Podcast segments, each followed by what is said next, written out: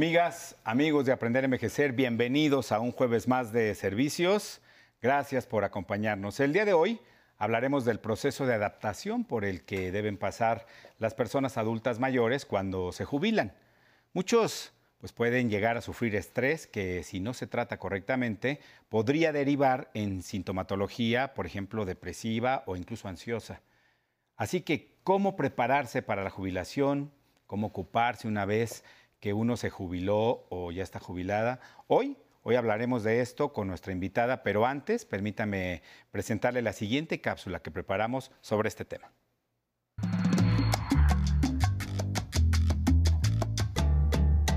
Jubilarse trae, generalmente, cambios profundos en la dinámica de vida de la persona. Para algunos adultos mayores, la jubilación les puede generar sensaciones de inseguridad, falta de propósito, de pérdida o duelo. Este día en Aprender a Envejecer hablaremos sobre el duelo por jubilación y cómo superarlo. Le hablaremos sobre una alternativa de apoyo que ayude a las personas mayores a transitar por esta etapa de la vida. La Asociación Mexicana de Tanatología ofrece un servicio sin fines de lucro de apoyo emocional profesional a quienes están pasando por un duelo tras jubilarse. Para conocer más los servicios que ofrece esta asociación, los invitamos a que se queden en Aprender a Envejecer. Comenzamos. Y justo para hablar sobre este tema es un gusto darle la bienvenida a la tanatóloga Patricia Solís González. Ella es docente del Instituto Mexicano de Tanatología y también es especialista en logoterapia. ¿Cómo está usted? Bienvenida a Aprender a Envejecer. Muchísimas gracias. Importante tema este. Y es que muchos adultos mayores, la gran mayoría, cuando se jubilan, hay un cambio en el sentido de la vida. ¿No? Platíquenos un poco sobre esto. ¿Qué sucede? Claro, es un cambio que no nada más es un cambio psicológico, sino es un cambio existencial. Es un cambio que abarca todas las dimensiones del ser humano. Es la pérdida del sentido. ¿Por qué? Porque vengo elaborando justamente durante mucho tiempo, durante muchos años, esta, esta rutina, este trabajo que me significa, donde sé mis, mis, mis labores, donde conozco a personas, donde hay justamente un valor puesto en lo que es el trabajo. Y en el momento de perderlo vienen problemas psicológicos, físicos, de proyectos de vida, la pérdida del sentido de la vida y muchas veces mucha frustración. Quisiera detenerme justo en este punto, la pérdida del sentido de la vida. Esa es la esencia de lo que pasa dentro de la psique de una persona que se jubila, ¿no?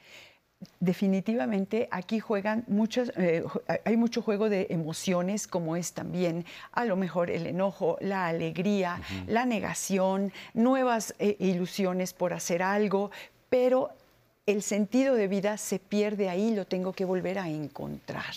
Es decir, la jubilación me habla de un proyecto que no sea el trabajo, sino un proyecto para continuar en la vida de una forma diferente.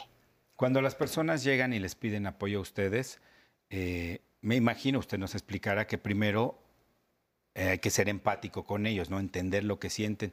¿Cómo se puede guiar a una persona y qué es el duelo en este sentido? Bueno, el duelo es el dolor por las pérdidas que sufrimos. Y los seres humanos, desde que nacemos, tenemos pérdidas hasta la última, que es la entrega de la vida y nos vamos, ¿no? Entonces, todos estos duelos los vamos acumulando. Y este duelo es el dolor por dejar algo que era tan valioso como el trabajo. ¿Cómo me voy a ver ahora sin trabajar? Normalmente, ay, bueno, ya me voy a levantar más tarde, voy a viajar, voy a hacer muchas cosas que antes no hacía, pero finalmente, cuando todo esto pasó, ¿qué sigue después de esto? ¿Qué sigue después de que viajé? ¿Qué sigue después de que estoy con la familia? Tenemos que volver a colocarnos en la existencia de una forma diferente. ¿Qué es productivo para mí? Ahora, ¿hacia dónde puedo dirigirme? A lo mejor al estudio, a un proyecto, hacer un proyecto de nuevo hacia la vida. Eso es muy importante. ¿Cómo los guían hacia tomar lo que sigue y cómo les ayudan a procesar estas pérdidas? Bueno, vivir el duelo. Vivir el duelo. Lo que no queremos es atravesar el duelo. No queremos eh, sentir las emociones de rechazo, de enojo, de frustración, de baja autoestima, porque el trabajo nos da esta gran autoestima, este movimiento de ir, de venir, de saber que soy productiva.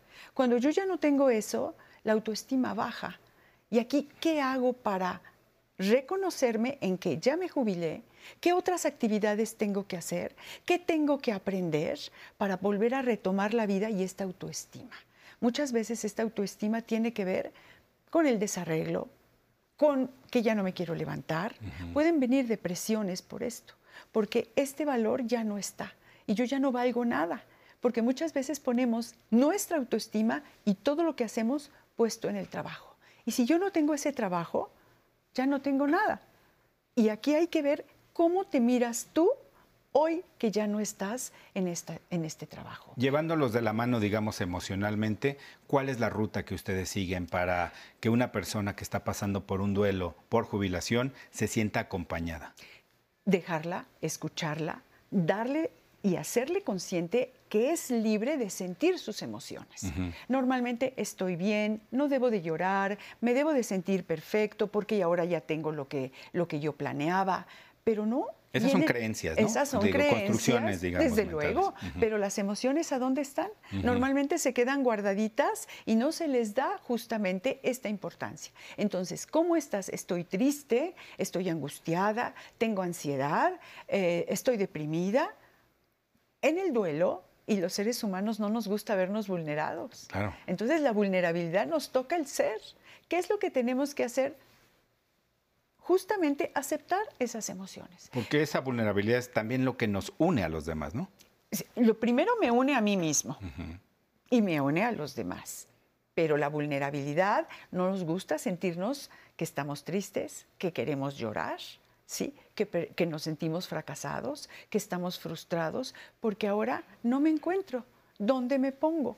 De manera, eh, yo sé que cada ser humano es distinto y también cada quien vive sus emociones de una manera pues totalmente diferente a los demás, pero eh, ¿cuáles son las recomendaciones que usted pudiera hacer, si es que vale esto, para ayudar a las personas que están pasando en este momento por un duelo por jubilación?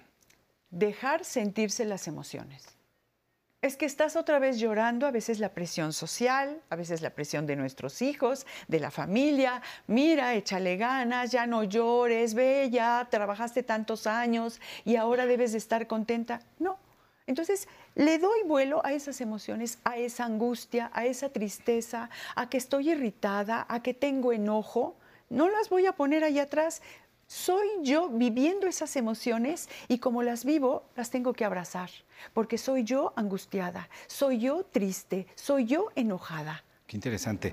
Eh, tenemos tres minutos para el corte, pero quisiera aprovechar de manera concreta, digamos, cuáles son los servicios que ustedes ofrecen en este instituto. Evidentemente está todo lo que nos ha dicho, pero de manera concreta, cómo reciben a las personas, platíquenos si tienen un costo, etcétera, etcétera, por favor. Bueno, nosotros tenemos este servicio de ayuda a la comunidad, sí, que ustedes pueden llamar al Instituto Mexicano de Tanatología, allí pues les responden, les dan justamente el teléfono de un terapeuta, de un tanatólogo, y entonces ya ustedes lo contactan, o a través de como les digan ahí en la recepción lo que hay que hacer.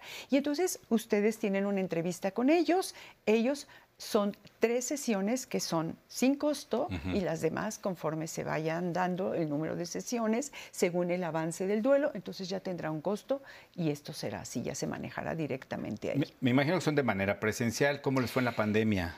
En la pandemia, bueno, nosotros lo, dimos únicamente a través de línea y seguimos nosotros esto. Es todo a través de la línea, no hay presencial, es solamente a través en línea como se da el apoyo. ¿Ahorita? Sí. Sigue siendo en línea. Ah, muy interesante. Eso de alguna manera también reduce los costos, si se puede decir así, ¿no? Bueno, y la posibilidad de ayudar a más personas. Exactamente. En la pandemia nos hemos dedicado a ayudar a muchísimas personas y hemos estado ahí las 24 horas para ayudar. ¿Qué tan común es encontrar eh, conciencia en las personas que están viviendo un duelo? Porque no siempre se está consciente que lo que uno siente es un duelo, ¿no? Pues no, porque no queremos sentir el dolor, porque al mínimo dolor, a la mínima ya eh, eh, lagrimita, pues no queremos llorar. Mm. Y yo no quiero sentir esto. Hay gente que me dice, oye, ¿y cuándo termina el duelo? Cuando tú aceptes que estás en duelo, cuando tú aceptes tus emociones, cuando aceptes llorar. Y normalmente la gente no nos gusta sufrir, no nos gusta el dolor. Enfrentar lo que estamos no sintiendo. No nos gusta. Y entonces lo guardamos y empieza esta desesperación por buscar Pues algunos antidepresivos, algunos otros medicamentos que son para poder dormir. ¿Por qué? Porque no quiero enfrentar ese dolor. Sin duda también en este proceso la parte de sentir el apoyo, la red de protección que significa la familia en lo que está viviendo una persona es importante para, para atravesar este proceso. ¿Qué le parece si después del corte continuamos eh, pues hablando sobre este tema? ¿Le claro parece que bien? sí, muchas gracias. Vamos a un corte y seguimos aquí en Aprender a Envejecer. Pero- Seguir trabajando mientras Dios me dé vida y salud y trabajo, es que seguir trabajando.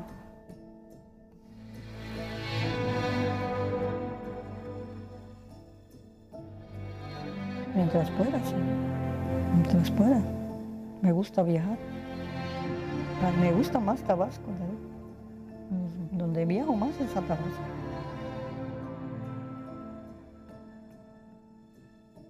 Antes de esto salí de estudios de él. Por eso, ah, pues cómo no, tengo un mejor hijo y logré lo que, como dicen, lo que a mí no me dieron.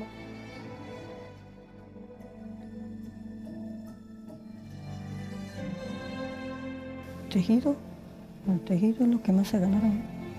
Yo no hago otra cosa nada más que eso, de eso vivo.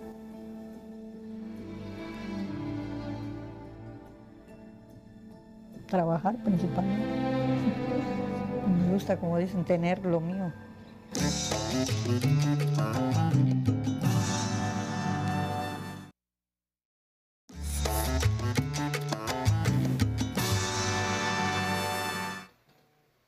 Seguimos en Aprender a Envejecer con la tanatóloga Patricia Solís González. Ella es docente del Instituto Mexicano de Tanatología y especialista en logoterapia. Fíjese usted que aquí en Aprender a Envejecer normalmente salimos a la calle para escuchar o pedir que las personas nos comenten las inquietudes que tienen. Y sobre este tema tenemos algunos sondeos con las personas. ¿Le gustaría escucharlo? Por favor, adelante. Adelante. Me llamo José Luis Olvera Yáñez, tengo 57 años. Me gustaría saber cómo afecta psicológicamente la jubilación. Bueno, eh, no nada más como lo dije al principio, psicológicamente, sino afecta totalmente a todas las dimensiones del ser. Psicológicamente es una pérdida, psicológicamente afecta las emociones, afecta estas emociones de autoestima, como lo estaba yo diciendo. Puedo caer en una depresión. ¿Por qué? Porque afecta también el proyecto del sentido de la vida.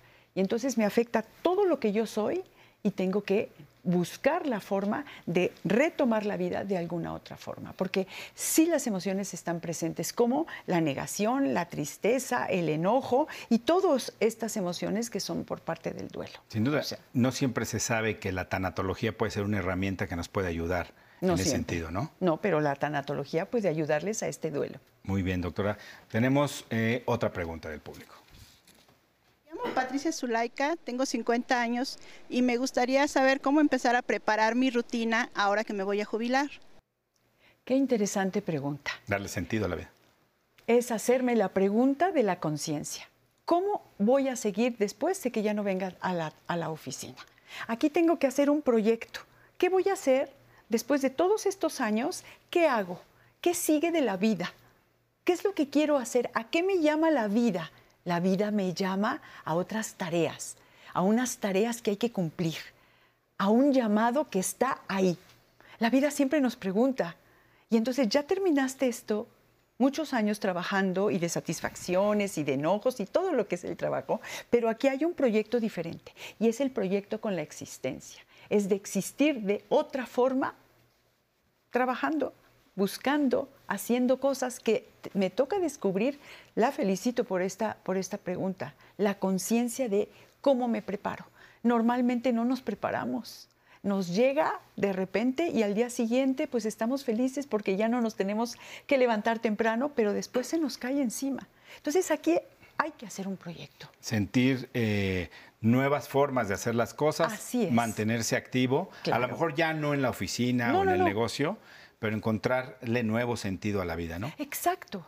¿Qué es lo que me hubiera gustado hacer? ¿Cuáles, ¿Cuáles son las enseñanzas que quiero nuevamente retomar, aprender? A lo mejor hay personas que se, que se han jubilado y después se vuelven, pues, que bordan, se vuelven grandes chefs. O sea, hay proyectos diferentes. Ya fui esto en la vida, pero hoy soy esto. a partir de que yo me jubile. Entonces, esta conciencia de cómo me preparo es muy importante. ¿Cómo ayudan ustedes a las personas adultas mayores que están pasando por este proceso a cambiar las ideas de ya es tarde para esto a nunca es tarde para aprender a? ¿Cómo hacen ese Así proceso? es. Eh, Qué buena pregunta. La gente dice, no, yo ya estoy, ya estoy viejita, yo ya, ya no, ya no es necesario, yo ya mejor me voy a quedar. A ver, no. Estamos en la vida y la vida, vuelvo a decir, tiene una, dinámica y la vida siempre nos está exigiendo respuestas. Entonces, ok, tú ahorita te sientes en baja autoestima, pero ¿qué quieres hacer? ¿Qué vas a hacer? Si hay otras cosas, no, yo ya no valgo la pena, no, yo ya soy abuelita, no, y todo esto que son excusas. Hay que motivarlos. ¿Qué quieres y en quién te quieres convertir hoy? ¿Algún consejo concreto, alguna lista que usted sugiera de actividades que se pueden planear para encontrarle o ejercicios que ustedes dan en terapia? Platíquenoslos. Tener una rutina. Lo peor de todo es no tener una rutina. Es levantar, bueno, a lo mejor los primeros días dice uno, ay, hoy sí Qué me voy a levantar tarde, eh, voy a tomarme mi tiempo. Sí, pero es importante tener una rutina, como levantarme en la mañana o ducharme, desayunar, comer sanamente, que es lo que, lo que estamos pretendiendo, hacer ejercicio, leer el periódico o leer, no dejar la lectura, esto es importante, salir a caminar, tener contacto, buscar nuevas, eh, nuevos objetivos. ¿Qué me gusta? Hoy hay tantas posibilidades a través de, de los medios que hay diplomados, que hay cosas que tengo que descubrir diferentes. Entonces es seguir una rutina. Si me siento triste, estar justamente atenta a lo que son mis emociones. Me siento triste, ¿qué tanto me estoy sintiendo triste todos los días o es por etapas? El manejo de las emociones es muy importante Sin porque si no, sin darme cuenta, puedo caer en una depresión. Y evitar ese tipo de hábitos que nos eh, llevan a renunciar. Es decir, eh, si estoy entendiendo bien de lo que comenta, evitar esos hábitos que nos llevan a descuidar nuestro cuerpo, Desde luego. descuidar nuestra mente, las ideas, lo que consumimos, ¿no? Mentalmente, descuidar lo que comemos y descuidar qué, qué más cosas no se deben descuidar. Eh, aquí es importante tomarme espacios para estar conmigo. Mm. Salir a tomar un café, salir al cine, salir a algo que me divierta, aunque sea sentada en un parque leyendo, llevándome un libro, salir de la casa. Y voy a ir a lo mejor a las compras, a lo mejor no tenía el tiempo para ir a un mercado a comprar, hoy lo voy a hacer. Estas, estas actividades que dejé pendientes o que las hice muy deprisa porque era la inmediatez del trabajo, hoy las voy a retomar y aquí me voy a mirar. ¿Qué sentido tiene esto? El sentido está aquí justamente. ¿Qué tanto me gusta estar sentada debajo de estos árboles tomándome un cafecito o platicando con una amiga? Estos espacios que yo dejé, que pospuse, hoy los voy a retomar. Me gusta ir al cine, a una librería, vaya. Sobran actividades en esta Ciudad de México y en todas partes. Quiero preguntarle algo. Eh, si bien el apoyo de la familia es siempre importante, los, muchos adultos mayores ya no tienen a veces ese vínculo de apoyo, digamos, ¿no? o no siempre. ¿Cómo un adulto mayor puede sacudirse la necesidad de contar con este apoyo y encontrarle sentido a la vida a pesar de no tenerlos? Bueno, aquí es muy importante. Normalmente estamos dependiendo de que los demás nos motiven, Exacto. la familia, nuestros hijos, yo ya estoy en casa, pero mis hijos tienen sus rutinas, Su y sus vida. actividades, su vida y no pueden venir todos los días. Entonces, ¿qué es lo que pasa? Aquí viene un shock, una frustración porque no me hacen caso, porque no me voltean a ver, porque me están ignorando, no me entienden, no, no saben lo triste que estoy, ya no me atienden, vienen el domingo o etcétera. No, es que, a ver, ¿yo qué quiero hacer? ¿De dónde viene esa motivación mía y qué quiero hacer conmigo? Normalmente dependemos de que los demás nos den el sentido, nos den la felicidad, nos saquen a la calle, nos lleven a pasear. Aquí es un reencuentro conmigo mismo, misma, para qué quiero hacer en esta circunstancia que está. La motivación es muy importante. Leer, ir al cine, las lecturas positivas, Ver no ser película, quizá. pesimistas. Exactamente, ver una película, rodearse de personas que tengan esa motivación, que me den alegría. Hoy para las personas de la tercera edad, vaya, sobran lugares, instituciones que se preocupan justamente por esto, porque vamos juntos, estamos viviendo lo mismo, a talleres, a clase de baile, a, a todo lo que hay hoy en día, es importante ocuparme. Qué maravilla. Pues en el último minuto que tenemos para el cierre, yo quisiera preguntarle algo optimista y es, entonces, sí se puede uno reinventar emocionalmente después de la jubilación. ¿Cómo Claro. hacerle? quererse, amarse, no depender de los demás. Sí puedo depender emocionalmente y de que vengan y que estar, pero yo qué quiero hacer? ¿Qué voy a hacer yo ahora? Tenemos una responsabilidad nosotros con la vida, con la existencia. Entonces, ¿yo qué quiero hacer hoy? ¿Cómo me proyecto? ¿Qué quiero yo de la vida hoy? ¿Cómo la quiero vivir? La vida tiene sentido siempre, hasta el final, hasta la muerte es la revisión de la vida y hasta ahí tiene sentido. Qué interesante. Le agradecemos muchísimo que nos haya compartido su conocimiento para Muchas ayudar a las gracias. personas que están pasando por un proceso de duelo por jubilación. Nos quedamos con eso y bienvenida siempre a Aprender a Envejecer. Muchísimas gracias. Un saludo a todos. Gracias. Muchas gracias.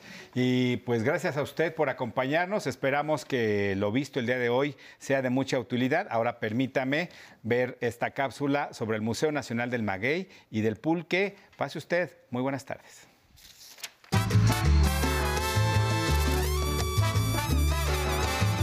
El pulque es una bebida tradicional, considerado todavía por algunos como la bebida de los dioses. Su origen es a partir de la fermentación del aguamiel del maguey.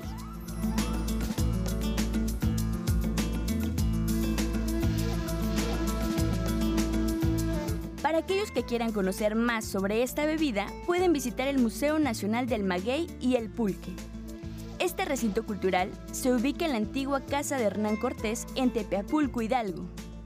Si visita este museo, usted conocerá los objetos utilizados para obtener el aguamiel y su fermentación para obtener el pulque, así como los procesos de producción y los famosos curados, que son de sabores.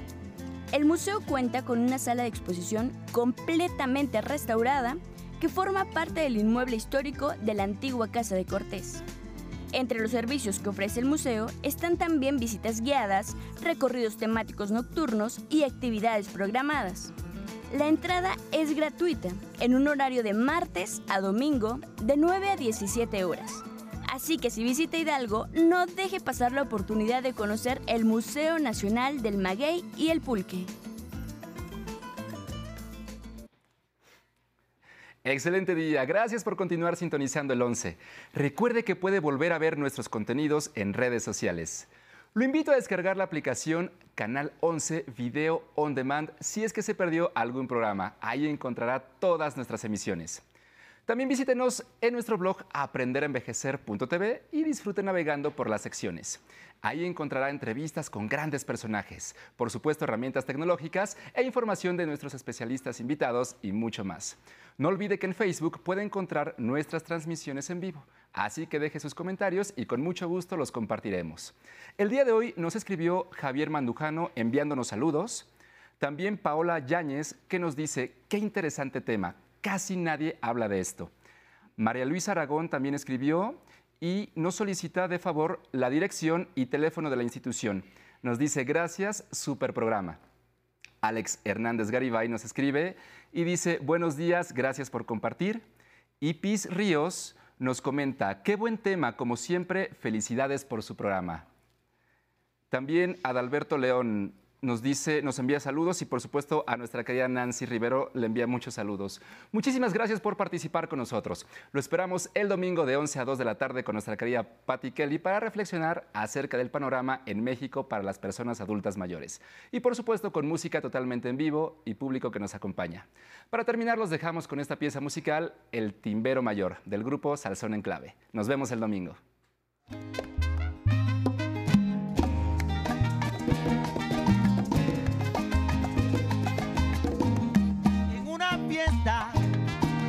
Que se encontraron, en una fiesta que se encontraron los rumberos más famosos.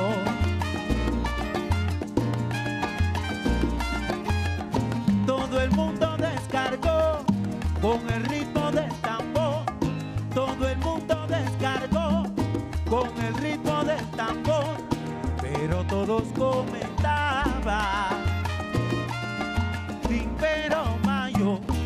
A la la la, a la la la, la la la.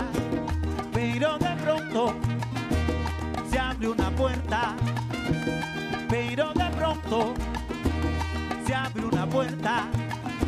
Y una voz que así decía, llegó el timpero mayor, señores,